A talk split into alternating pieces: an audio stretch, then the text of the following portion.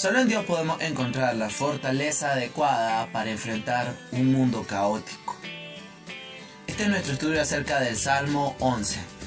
Soy Emanuel Rodríguez y te agradezco que nos estés sintonizando. En el Señor ha confiado mi alma. Esa es la primera declaración del Salmo 11 que hace el rey David. El título que le coloca Reina Valera es El refugio del justo. Así pues, el Señor es el objeto de nuestra fe. La fe se describe en el libro de Hebreos capítulo 11 como certeza de lo que se espera y convicción de lo que no se ve. Aunque la situación se vea difícil, yo decido voltear hacia Dios. Fe no es negación, fe no es negar que tenemos un problema. Fe no es que si usted está enfermo declare que está sano. Fe más bien es decir, estoy enfermo pero creo que Dios es más grande que mi enfermedad. Sea que me cure porque su poder es ilimitado, o sea que me dé la fortaleza para no deshonrar su nombre durante mi proceso.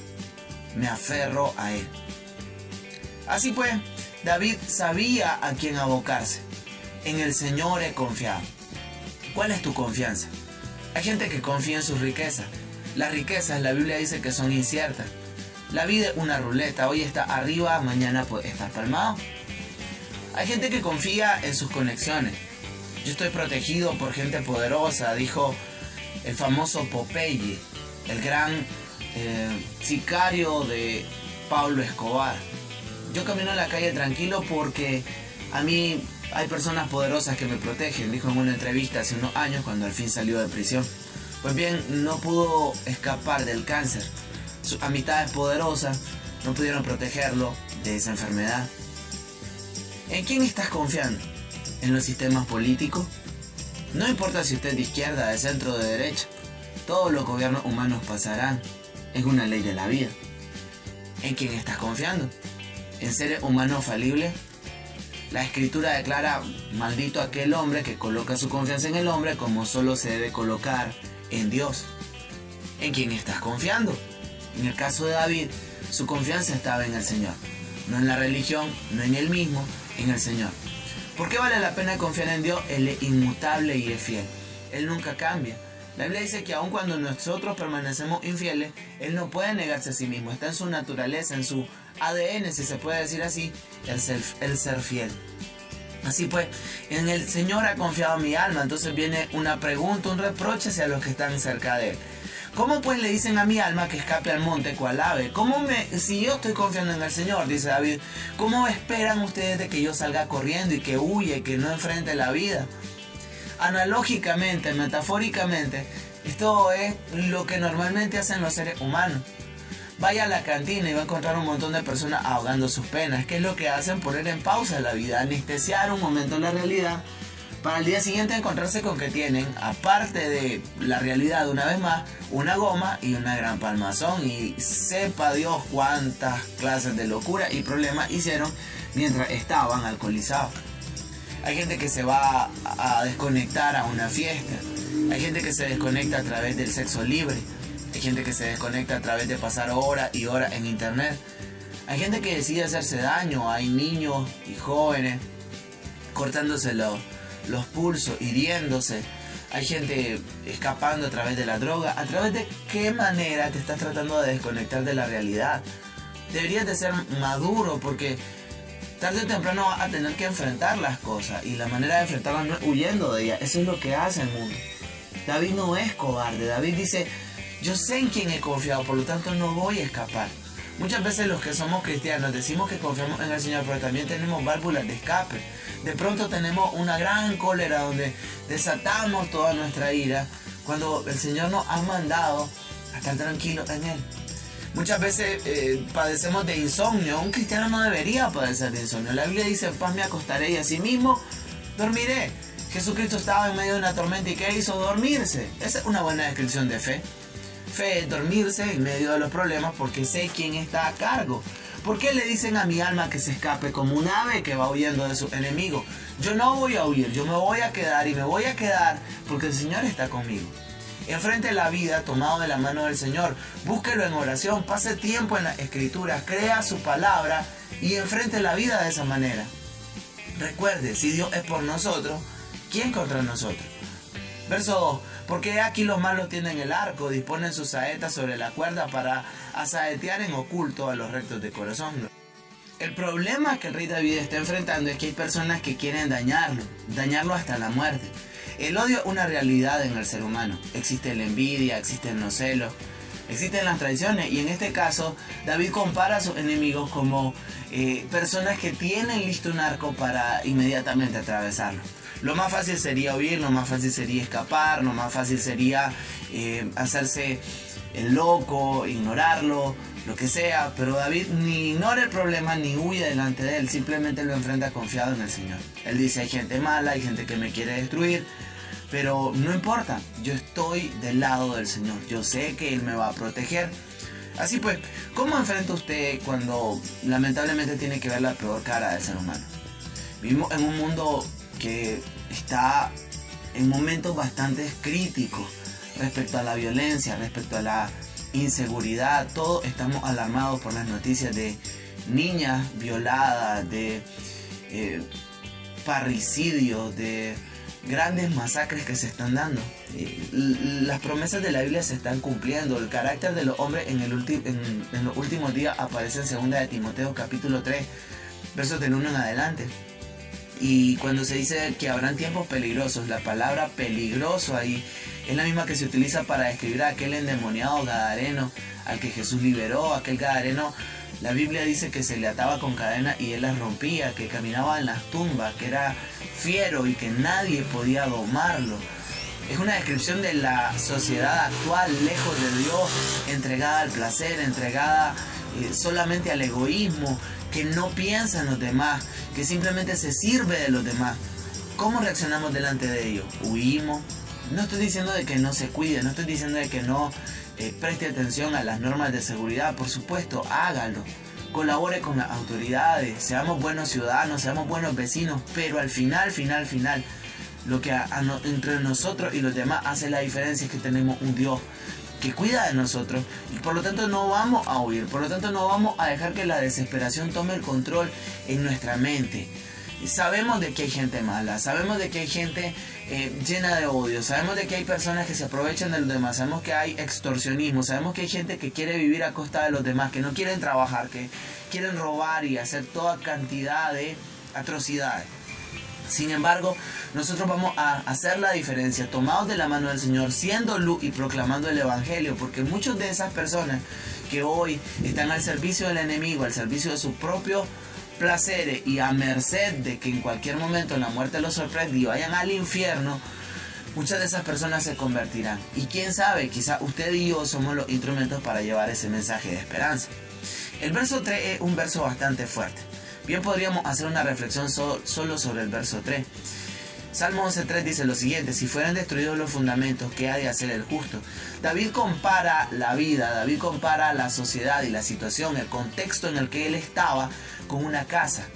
Y los fundamentos que sostienen esa casa pues son los valores cristianos, el amor a Dios, la devoción, la integridad. Y David se pregunta, si los eh, fundamentos son destruidos, ¿qué puede hacer el justo? Así pues, ese pasaje es tan aplicable a la sociedad latinoamericana actual los fundamentos han sido quitados. Ya no hay respeto por los padres de familia. Ya no hay eh, una cultura de esfuerzo. La gente le encanta fiar, le encanta sacar el crédito las cosas porque la ley del mínimo esfuerzo es lo que vale hoy en día. Antes la gente se esforzaba, ahorraba para tener lo que quería. Hoy no. Antes existían valores que eran muchísimo más eh, tomados en cuenta que hoy en día no importa, la puntualidad, el saludar, el respeto, eh, etcétera, etcétera, etcétera, hoy en día no existen. Y esos fundamentos han sido quitados. ¿Qué puede hacer el justo? ¿Qué está haciendo el justo? Muchos están solamente quejando, algunos solamente están alertando de que las cosas están mal, pero lo mejor que puede hacer el justo es aferrarse a Dios. Los valores del cristianismo permanecen a lo largo de los siglos. Porque la Biblia no es antigua ni moderna, la Biblia es eterna. Así pues, no importa que la sociedad quiera reformar el matrimonio con la famosa unión LGTB, nosotros permaneceremos firmes. El matrimonio entre un hombre y una mujer hasta que la muerte los separe. Es una institución divina y nadie puede venir a alterarla. Algunas personas eh, quieren reformar lo que es la disciplina y dicen no, no castigue físicamente a su hijo, lo va a traumar. No importa que digan los psicólogos, no importa que digan estas personas que creen saberlo todo. La Biblia dice castiga con vara a tu hijo.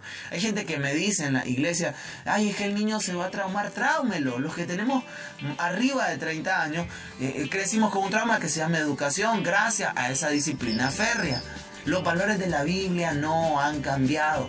No importa que salgan con un nuevo evangelio, no importa que salgan con eh, nuevos objetivos, no importa que ahora se interprete que el éxito en el ministerio no es el parecerse a Cristo, sino la relevancia. No importa que eso pase. Nosotros tenemos que mantener los fundamentos de la fe cristiana que se encuentran en la Biblia. ¿Qué puede hacer el justo? Aferrarse a Dios. Apocalipsis en el capítulo 22 cierra diciendo, el que es injusto, pues que sea injusto todavía. El que es impío, pues que sigue en su impiedad. Está bien, el Señor le da libertad, pero el que es justo, viva en su justicia aún más. El que es santo, santifíquese aún más, porque aquí el Señor vuelve pronto. No importa que los cimientos de las virtudes cristianas estén siendo sacudidos en todo el mundo, tenemos que permanecer firmes. Eso hizo David. Verso 4. Jehová está en su santo templo, Jehová tiene en el cielo su trono, sus ojos ven, sus párpados examinan a los hijos de los hombres. ¿Esto qué quiere decir? Mientras los fundamentos se están sacudiendo, David voltea a ver al trono firme del Señor. Cuando las cosas se pongan patas para arriba, recuerde que el Señor reina. Recuerde que hay uno al que no han quitado del trono y que perpetuamente tiene el control de todas las cosas y a Él podemos abocarnos. Es el Señor Todopoderoso.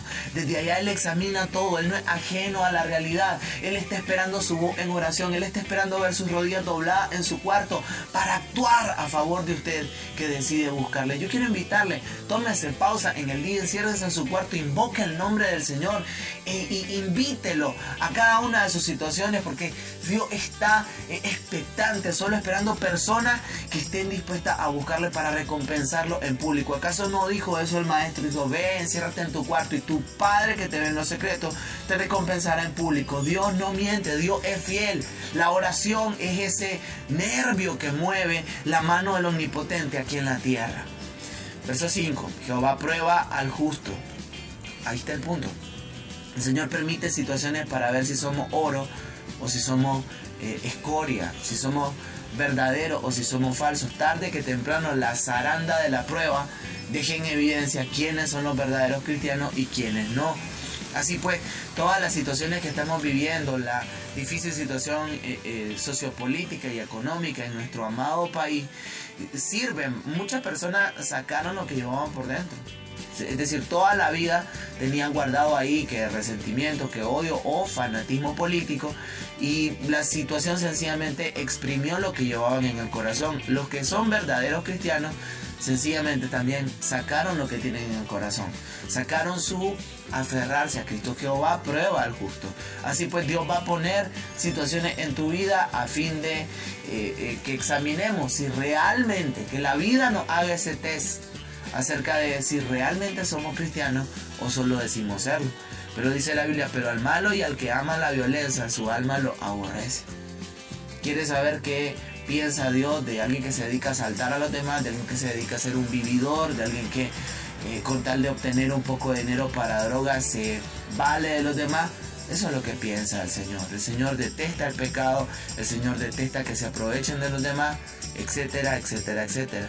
El verso 6 es una advertencia severa y un adelanto de lo que será el lago de fuego. Dice, sobre los malos hará llover calamidades. Fuego, azufre y viento abrasador será la porción del cáliz de ellos. Quiero que no lo olvides. Si vos vivís lejos de Jesucristo, tu única herencia eventualmente será el infierno. La Biblia habla constantemente acerca del infierno. Que los predicadores de hoy les dé miedo hablar acerca de eso, pues eso es diferente. Pero la Biblia sigue diciendo lo mismo. Y el salmo donde David se aferra al Señor también es consciente de que el destino de los malos es estar perpetuamente lejos del Señor. Todos merecemos el infierno, pero aquellos que se aferran a Jesucristo en arrepentimiento y fe escaparán. Y yo quisiera invitarte, si has hecho las cosas mal, si estás viviendo sin Dios, volvete a Dios a través de Jesucristo. Si estás desobedeciendo adrede los mandatos del Señor, el único camino que te quede arrepentirte de tus pecados y venir a Jesucristo. porque si no, tu único destino y cada segundo que pase estás más cerca de Él, es estar perpetuamente en tormentos lejos de Dios. Eso no es religiosidad, eso es Biblia. Verso 7, porque Jehová es justo y ama la justicia y el hombre recto mirará su rostro. Estamos claros que los que vamos para el cielo no es por nuestra propia justicia, sino por la justicia de Cristo. No es por nuestro esfuerzo, sino por el esfuerzo de Cristo. No es por nuestra obra, sino por la obra de Cristo. El centro del Evangelio es el siguiente. Dios justifica al impío somos declarados justos gratuitamente por su gracia mediante la obra perfecta de Cristo. Aquellos que deciden poner su fe en el Señor Jesucristo, la Biblia dice que todos sus pecados pasan a la cuenta de Cristo y se pierden y se borran por su sangre preciosa, pero además de ello toda la justicia de Cristo es acreditada al nombre de todos los creyentes por la gracia del Señor Jesucristo. Así pues, Jesucristo es el único baluarte en el cual usted puede refugiarse de cara al juicio venidero. Jesucristo es el único abogado que a usted puede sacarlo ileso el día del juicio. Jesucristo es el único salvador. No hay otro nombre bajo el cielo dado a los hombres en el cual podamos ser salvos. Así pues, yo espero mi nombre es Manuel Rodríguez y mi única esperanza, si muero hoy, es que Jesucristo mora en mi corazón y que gracias a Él voy a poder ver con confianza al juez de todo el universo y llamarle papá, como lo hago desde el día que me convertí. Yo te invito a que te vuelvas al Señor. Cristianos, refugiémonos en Dios. Y los que no son cristianos, te conviene arrepentirte. Este es Manuel Rodríguez. Muchas gracias por tu tiempo y nos vemos mañana. Dios te bendiga.